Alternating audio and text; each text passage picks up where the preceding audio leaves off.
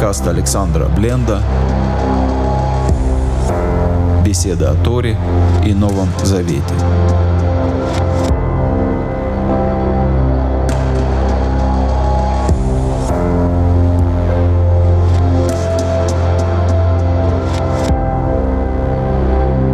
Шалом, добрый вечер. Снова рад всех видеть. Мы с вами продолжаем изучать вместе Тору, продолжаем изучать книгу Берешит. С Божьей помощью сегодня мы будем читать 42-ю главу книги Берешит, в которой, наконец-то, после долгих лет мы увидим встречу Иосифа и его братьев. Ну, собственно, еще не совсем встреча. Как обычно, хочется начать с молитвы. С молитвы я прошу Небесного Отца защиты для всех тех, кто оказался на войне, для всех тех, кто под бомбами, под обстрелом, кто ведет эту непростую войну, для всех тех, кто бежит, кто оказался в плену, кто растерян, кто потерял близких, кто сам потерялся, для всех, кто нуждается в помощи, в поддержке, в защите. Прошу, Отец Небесный, защити всех людей, которые оказались на войне, дай мирное небо над головой этих людей. И дай мир в сердце, дай веру, дай способность жить, функционировать, продолжать жить для тех, у кого, казалось бы, вся жизнь развалилась и разлетелась. Ты, Отец, воскрешающий мертвых, воскреси, восстанови жизни добрых людей, которые оказались на войне.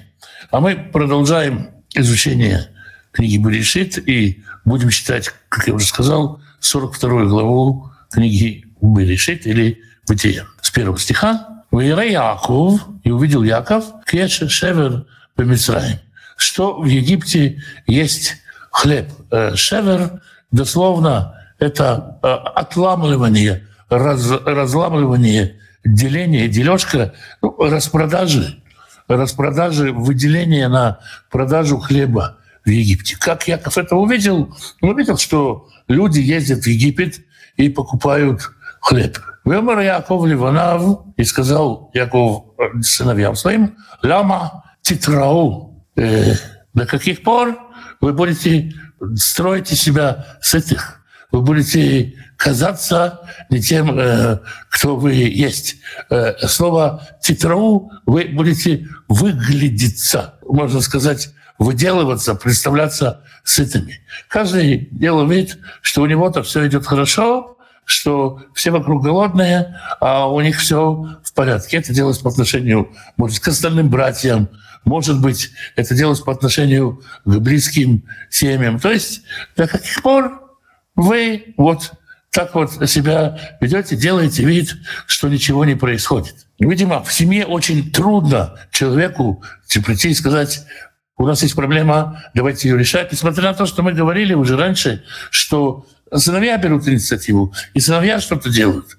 Но Яков должен их каким-то образом так вот подбадривать. Вы все делаете вид, что ничего не происходит, давайте что-то делать. Вайомар и сказал, и на шаматике шевер Мицраим. Вот я слышал, что в Египте продают хлеб. Роду Шама, спуститесь туда, Вashавру нам Мишам, и купите нам там хлеба. В Мишам не намут. И мы тогда будем жить и не умрем. То есть Яков говорит, хватит переглядываться, хватит делать вид, что ничего не происходит. Поезжайте в Египет, купите там хлеба, все вместе поезжайте. Семейный совет – и мы будем жить и не умрем. Это лучше, чем каждый будет говорить, а у меня все хорошо, у меня никаких проблем нет. Но это а в очередной раз показывает, скажем так, непростые отношения в семье Якова. В третьем стихе мы читаем «В Ярду Ахей Юсеф» и спустились братья Юсефа. Здесь они уже появляются как братья Юсефа, потому что и сам Юсеф скоро появится на сцене, а Сара в десятером Лишбор бар Бамисраим, чтобы купить пшеницы в Египте.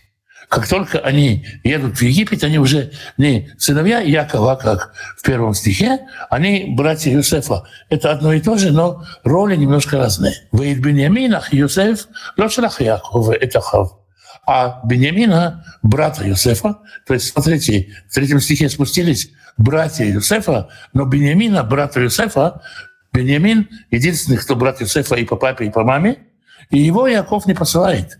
Хиамар пенекрену отцом. Потому что сказал, рассудил Яков, чтобы какой-то беды с ним не случилось.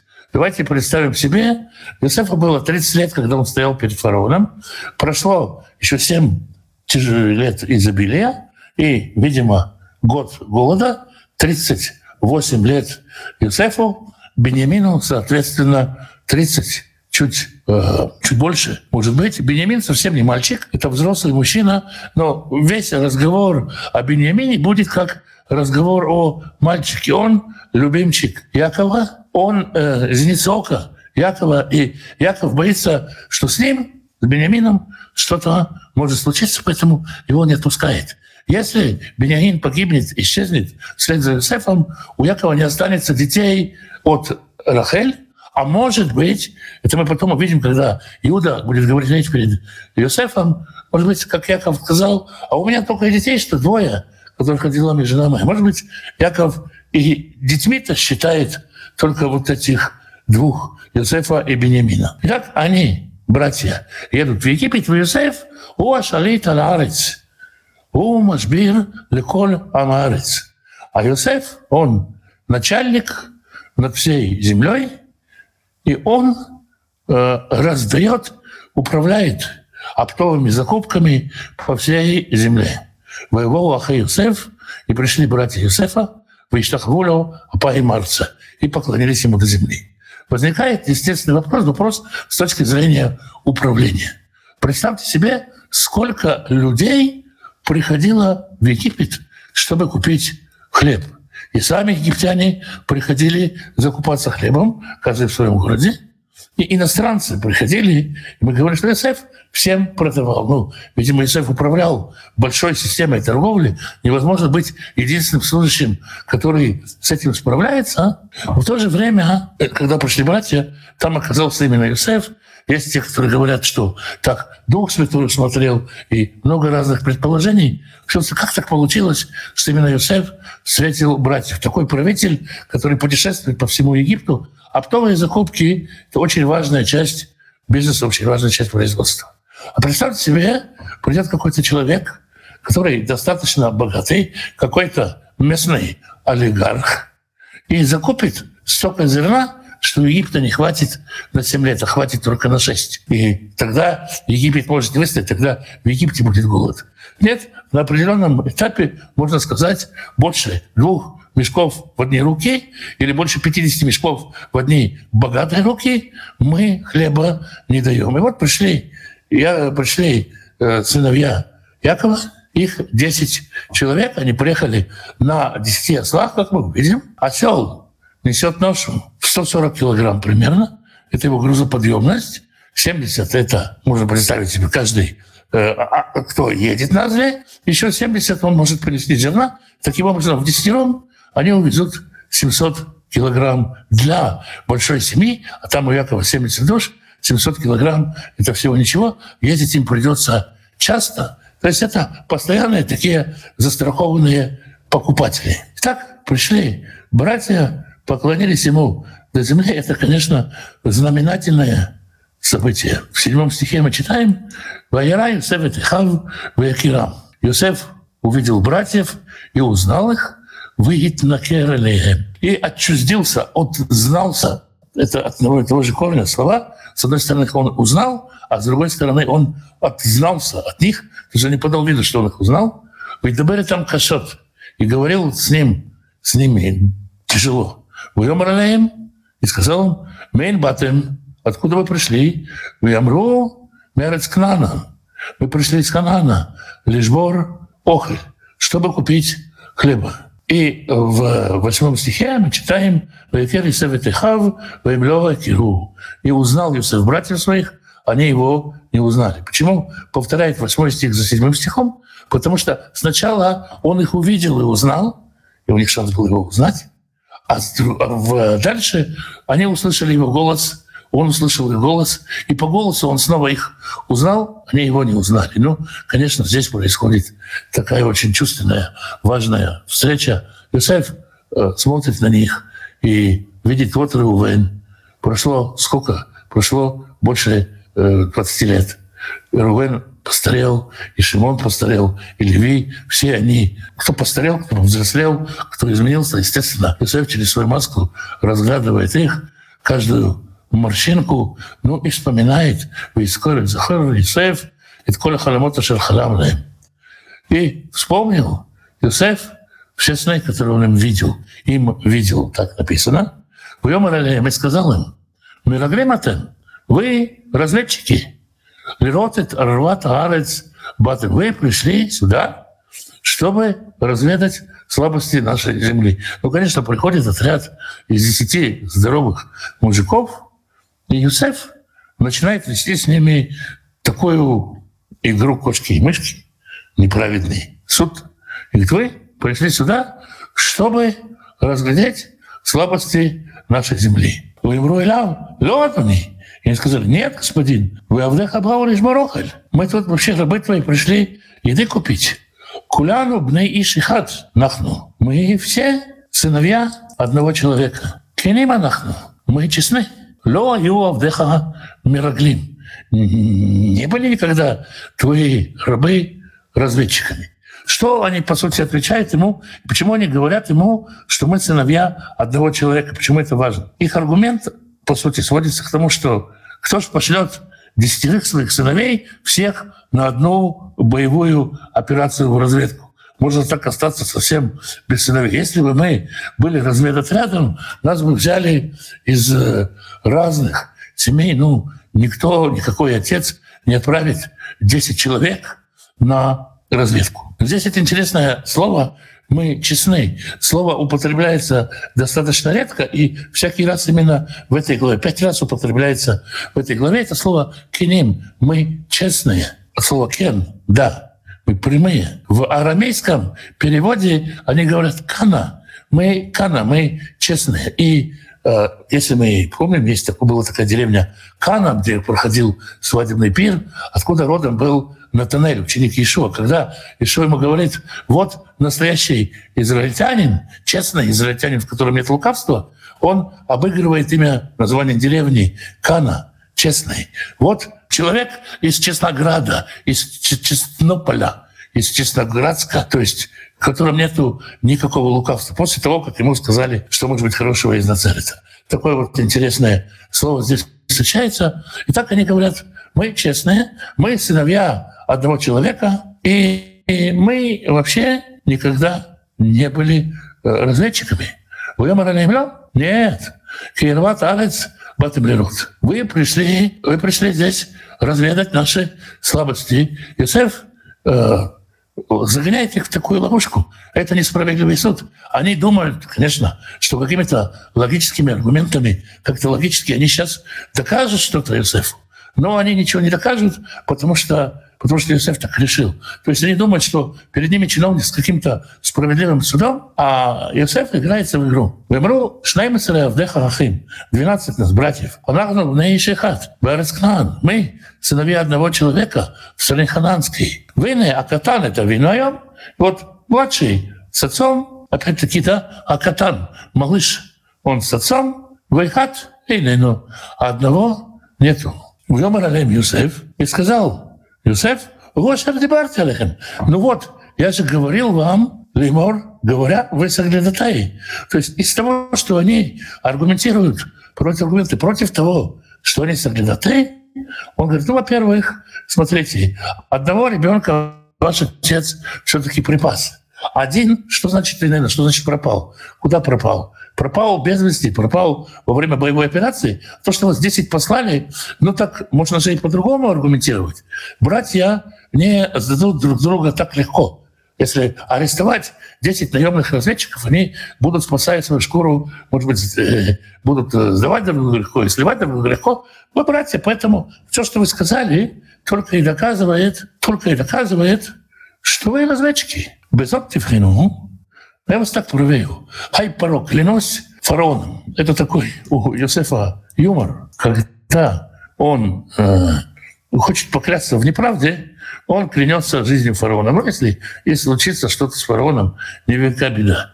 Им тицубезе, кем бы ахихамакатанене. Я клянусь фараоном, что вы отсюда не уйдете, кроме как если сюда придет ваш младший брат.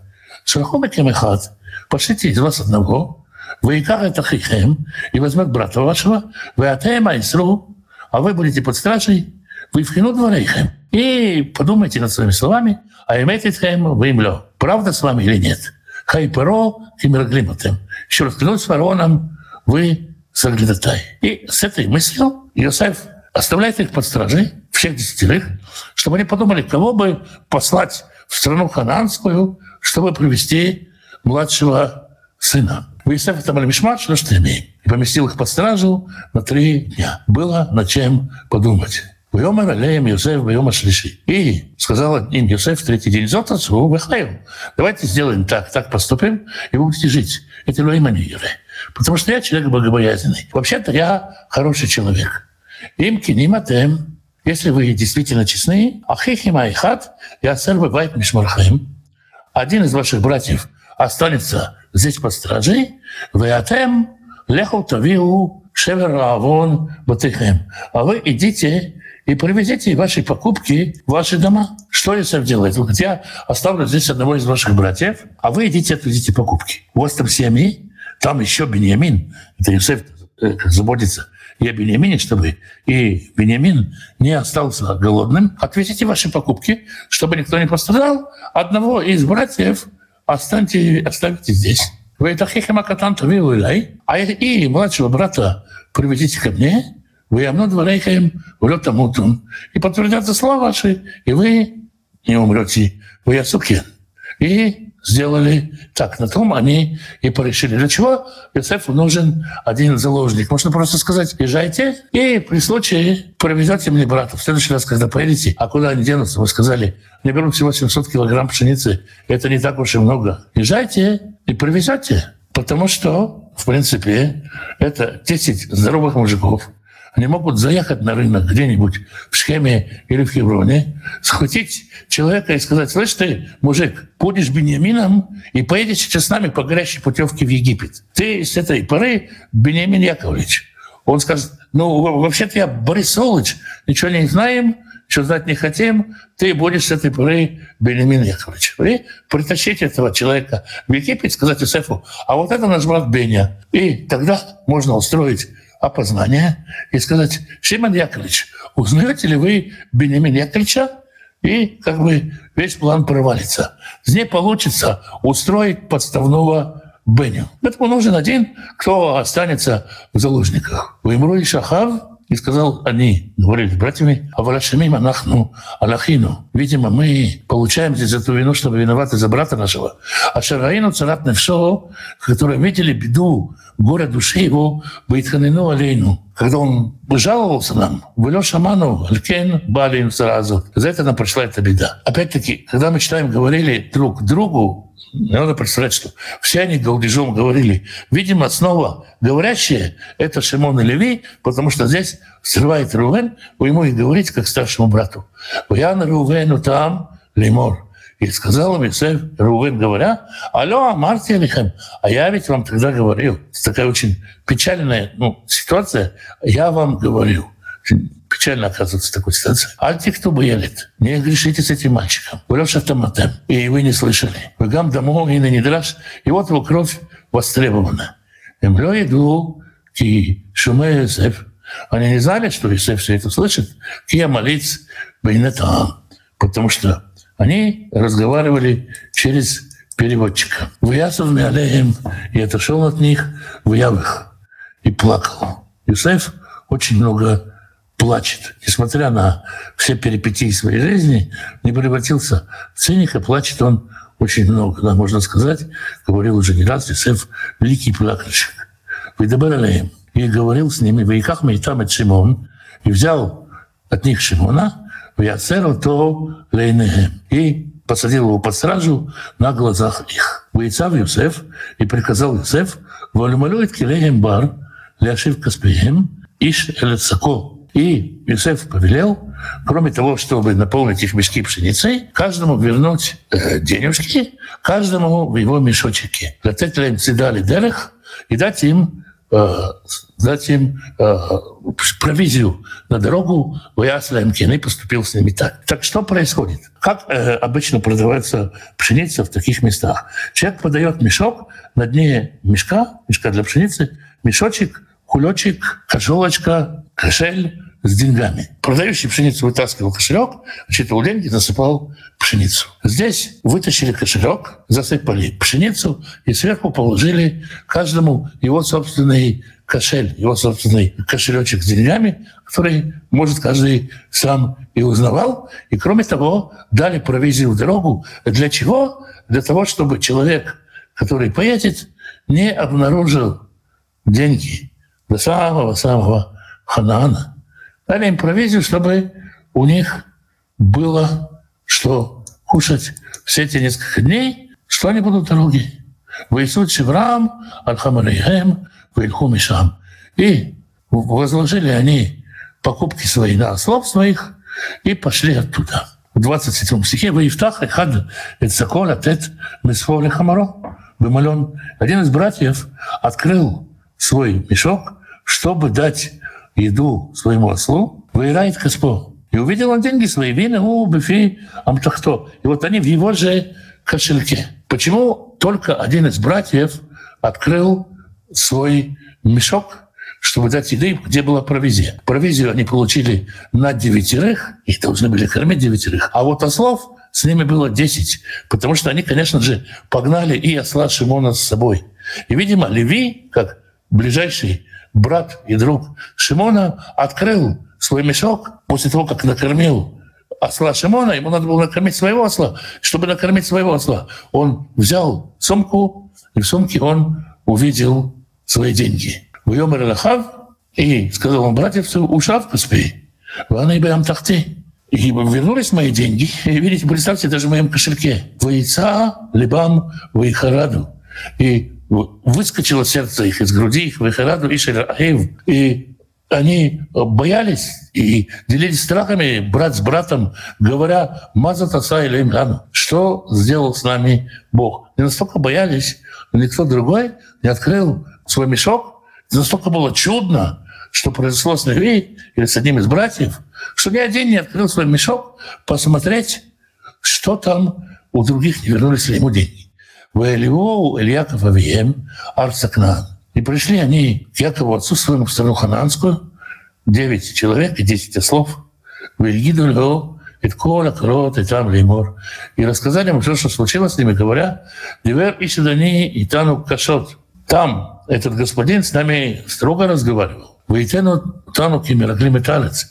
И заподозрил нас в разведывательной деятельности. Вы не Ляв, и мы ему говорили, кини монахну, лёйна мираглим. Мы ему говорили, мы вообще люди честные, и в разведке не работали. Шнейма анахну, хем. Мы 12 братьев, бнея вину айхат.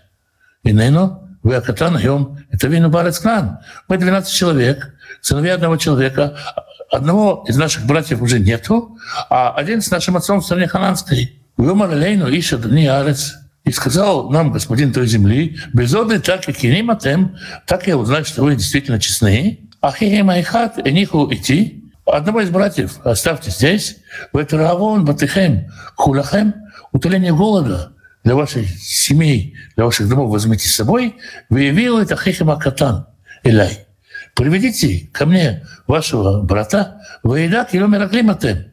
Тогда я узнаю, что вы не разведчики. Кикениматем это хихем и что вы честны и по отношению к братьям своим, это лахем, это арец фисхеру. Тогда я вам дам землю египетскую, чтобы вы в ней торговали.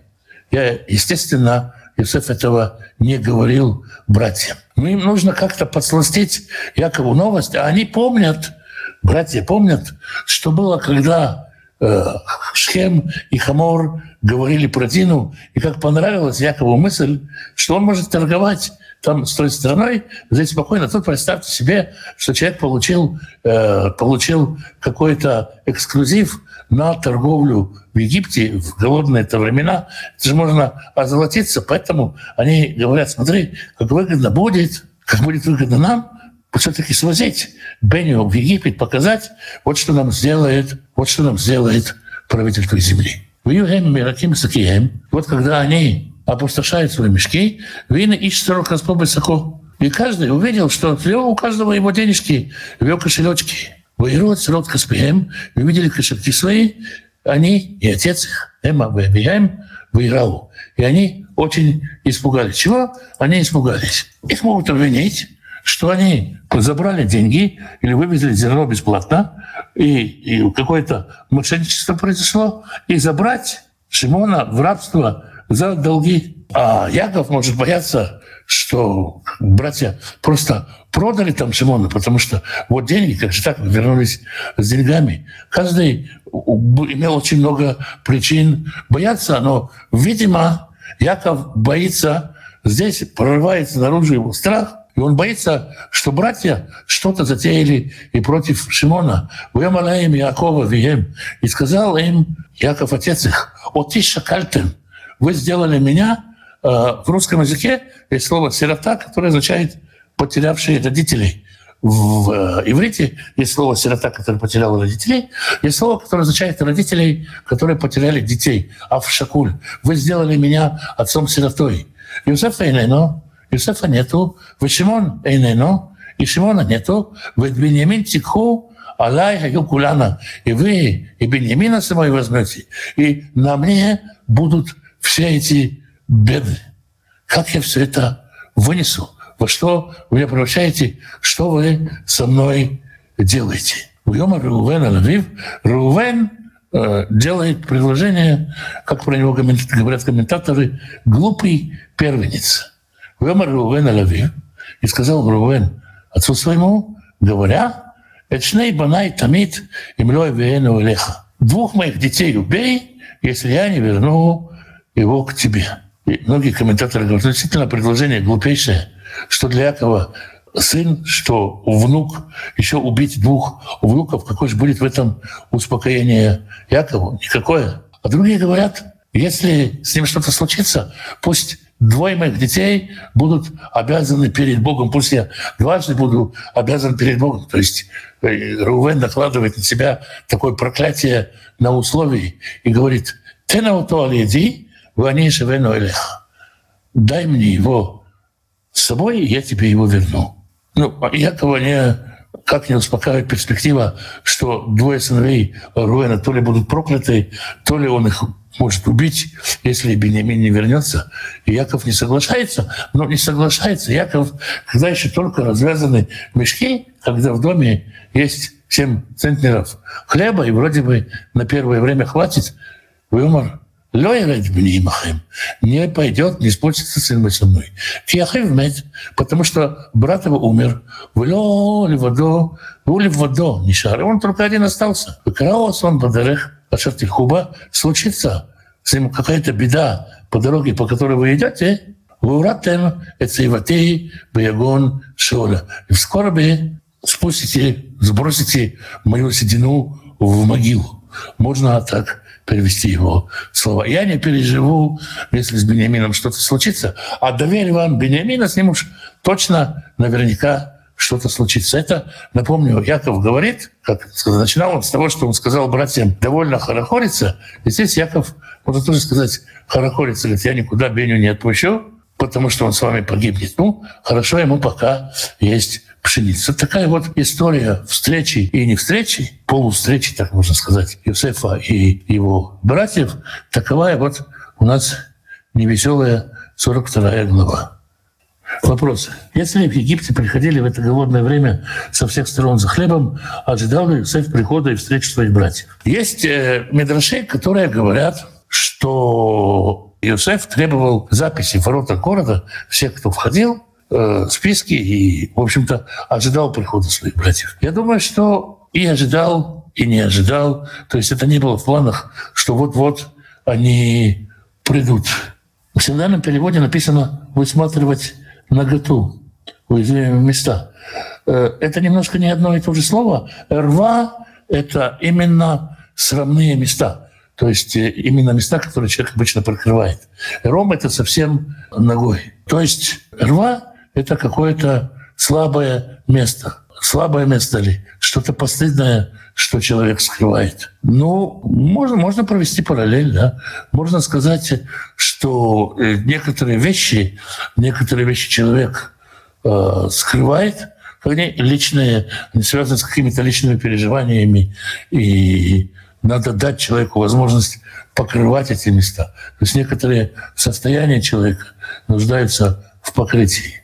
А не проще ли было просто открыться братьям, когда они пришли за хлебом? Столько стресса для всех, для отца особенно, и без того настрадавшегося. Во-первых, непонятно, что с Бениамином. Действительно, надо понять, что с Бениамином, что вообще происходит с семьей. Надо разобраться. Потому что Иосиф как-то странно исчез.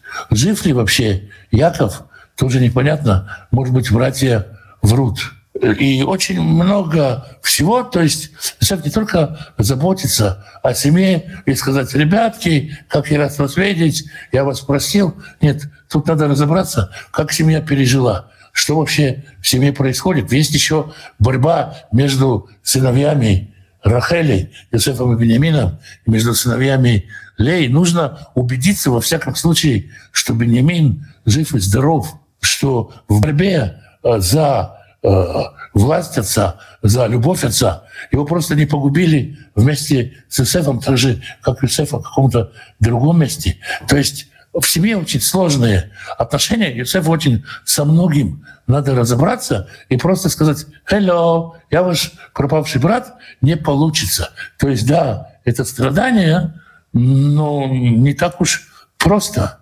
сказать. Ну, снова вопрос, да, почему сразу не открывается? Потому что он не знает, он не знает, как бы, что последний раз, когда он видел братьев, они его раздели и продали, и теперь, и теперь что? Он не знает, что они рассказали, слово, не знает, что происходит с Бениамином.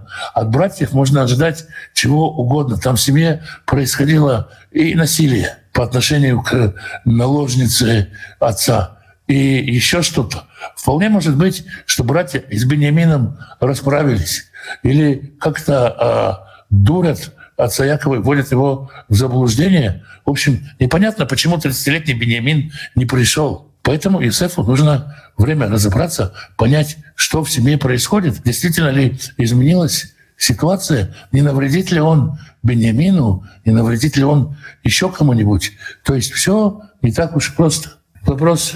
Имена сыновей Иосифа показывают, что он в душе своей забыл свою семью, не хочет с ними больше жить вместе. Иосиф помнит, что у его дедушки Абрама был брат Ишмаэль, а у его папы был брат Исаак были братья, которые оставались вне божественного замысла. Вполне возможно, что Исеф решил, что он, как кляузник, доносчик и еще как что-то, человек, который склонен к самоанализу, склонен к самообвинению, вполне возможно, что Исеф решил, что Бог положил ему продолжение и, и положил ему служение вдали от земли отца и так далее. И, с одной стороны, Бог меня увел из дома отца, с другой стороны, Бог дал мне новую жизнь, в новой стране, и он, прежде всего, ищет, где его служение ищет Всевышний. И его, его вопрос был какой? Бог меня увел из дома отца, залечил эту рану. Это очень важно. Не дал все забыть, а Бог залечил эту рану. Это очень важно. Вы понимаете, что э, это, такую рану очень трудно залечить, когда тебя продали. Но, может быть, отец в этом участвовал. А с другой стороны, Бог дал новое служение. Смотрите, как есть, есть новая жизнь. Ведь какой-то человек мог бы впасть в депрессию, в самобичевание, в оправдание собственной лени и так далее. Помните, когда Юсеф открывается братьям, первый вопрос, который он задает, «Я, Юсеф, жив ли еще отец мой?» Когда они говорят, отец не переживет, если что-то случится с Бениамином, отец так любит Бениамина, у Иосифа возникает вопрос, как папа пережил мою смерть? Вот я, Иосиф, ну как там? Жив ли еще отец мой? Пережил ли он мою смерть? Там очень много обиды, непонимание, что происходит. Мы читали книгу Берешит, мы все знаем, что происходит. Иосиф, понимаете, он жил жизнь, он не читал книгу Берешит. Через то, что случилось с братьями, он попал на невольничий рынок. Представляете себе 17-летнего мальчишку, который из балованный, никогда не знавший тяжелого труда, которого выставляют полуобнаженным на невольничьем рынке, и всякие разные похотливые покупатели его разглядывают, его покупают в рабство, потом его домогается жена хозяина, потом он оказывается в тюрьме. Через что он проходит, прежде чем он одел эту маску, одел этот перстень, сколько размышлений, сколько обиды, сколько горя, всяких разных мыслей посещает человека, который не знает, что он происходит. Как ожидать, что человек просто даже от шока сразу отойдет? Нет, надо, надо тут действовать не спеша. Такими испытаниями для своих братьев Иосиф, наверное, хотел пробудить совесть и побудить их к покаянию. Об этом очень многие говорят. Об этом очень многие говорят, что хотел как-то воспитать. Может быть, Иосиф хотел воспитать как-то братьев. Я не думаю, я даже не вижу, что он их как-то воспитывает. Видимо, эти мысли их прощают. Иосиф хотел понять, какие процессы в них уже идут.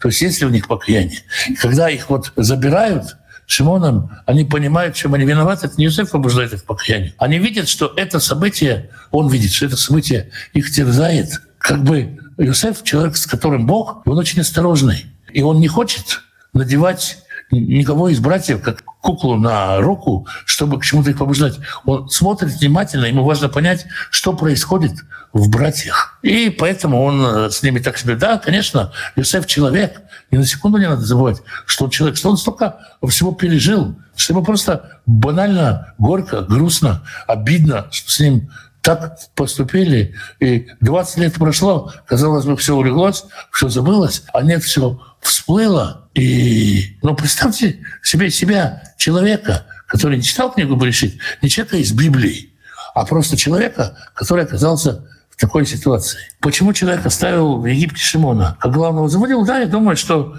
Шимон э, такой, как сказать, самый э, заводной в плане устроить какой-то бунт, какую-то революцию. Так, Шимон, а если их с Леви объединить, то вообще гремучая смесь. И, ну, наверное, помню, что в той истории Шимон был главный заводила.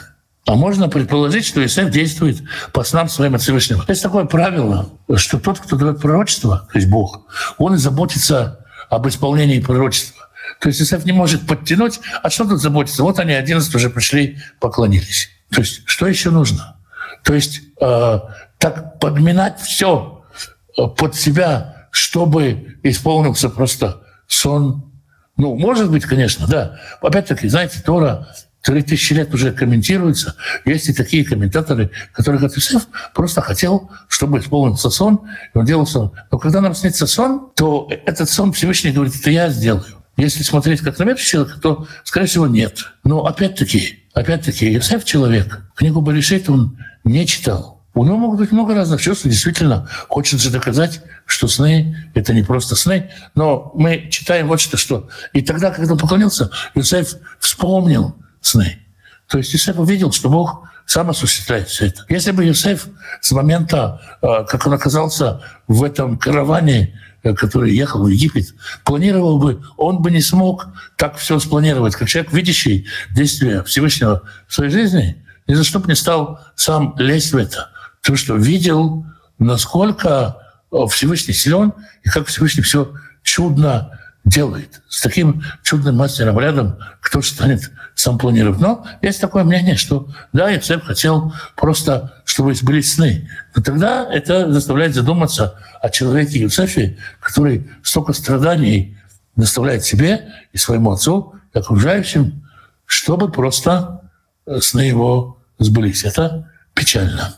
Спрашивают, насколько тесные у стран были торговые отношения, что они могли пойти в Египет за провизией. Спасибо, это не совсем странный. Египет продает всем, потому что Египет просто зарабатывает деньги. Здесь не нужны, как сказать, торговые отношения, какие-то заключенные договора. У Египта есть хлеб. Египет на этом зарабатывает. Везде голод. Везде действительно голод.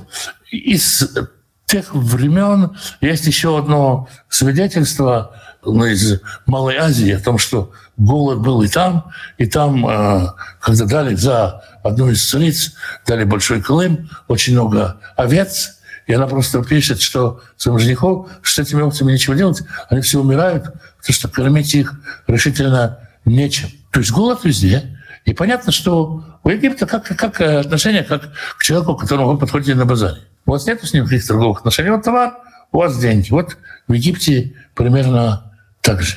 Все приходят, все продают, а тот, кто приходит, тот снимает гостиницу, э, нанимает, может быть, извозчиков, платит э, таксистам, переводчикам оплачивает услуги и так далее. В общем, э, и как бы широкий спектр услуг продается ему в одном пакете вместе с хлебом. Очень выгодно торговать хлеб. Вот э, такая вот история. Ну что, вопросов у нас пока больше нету. Значит, мы прощаемся завтра на том же месте, в тот же час, в Божьей помощи будем читать следующую 43 главу. Будьте благословенны. Доброго вечера.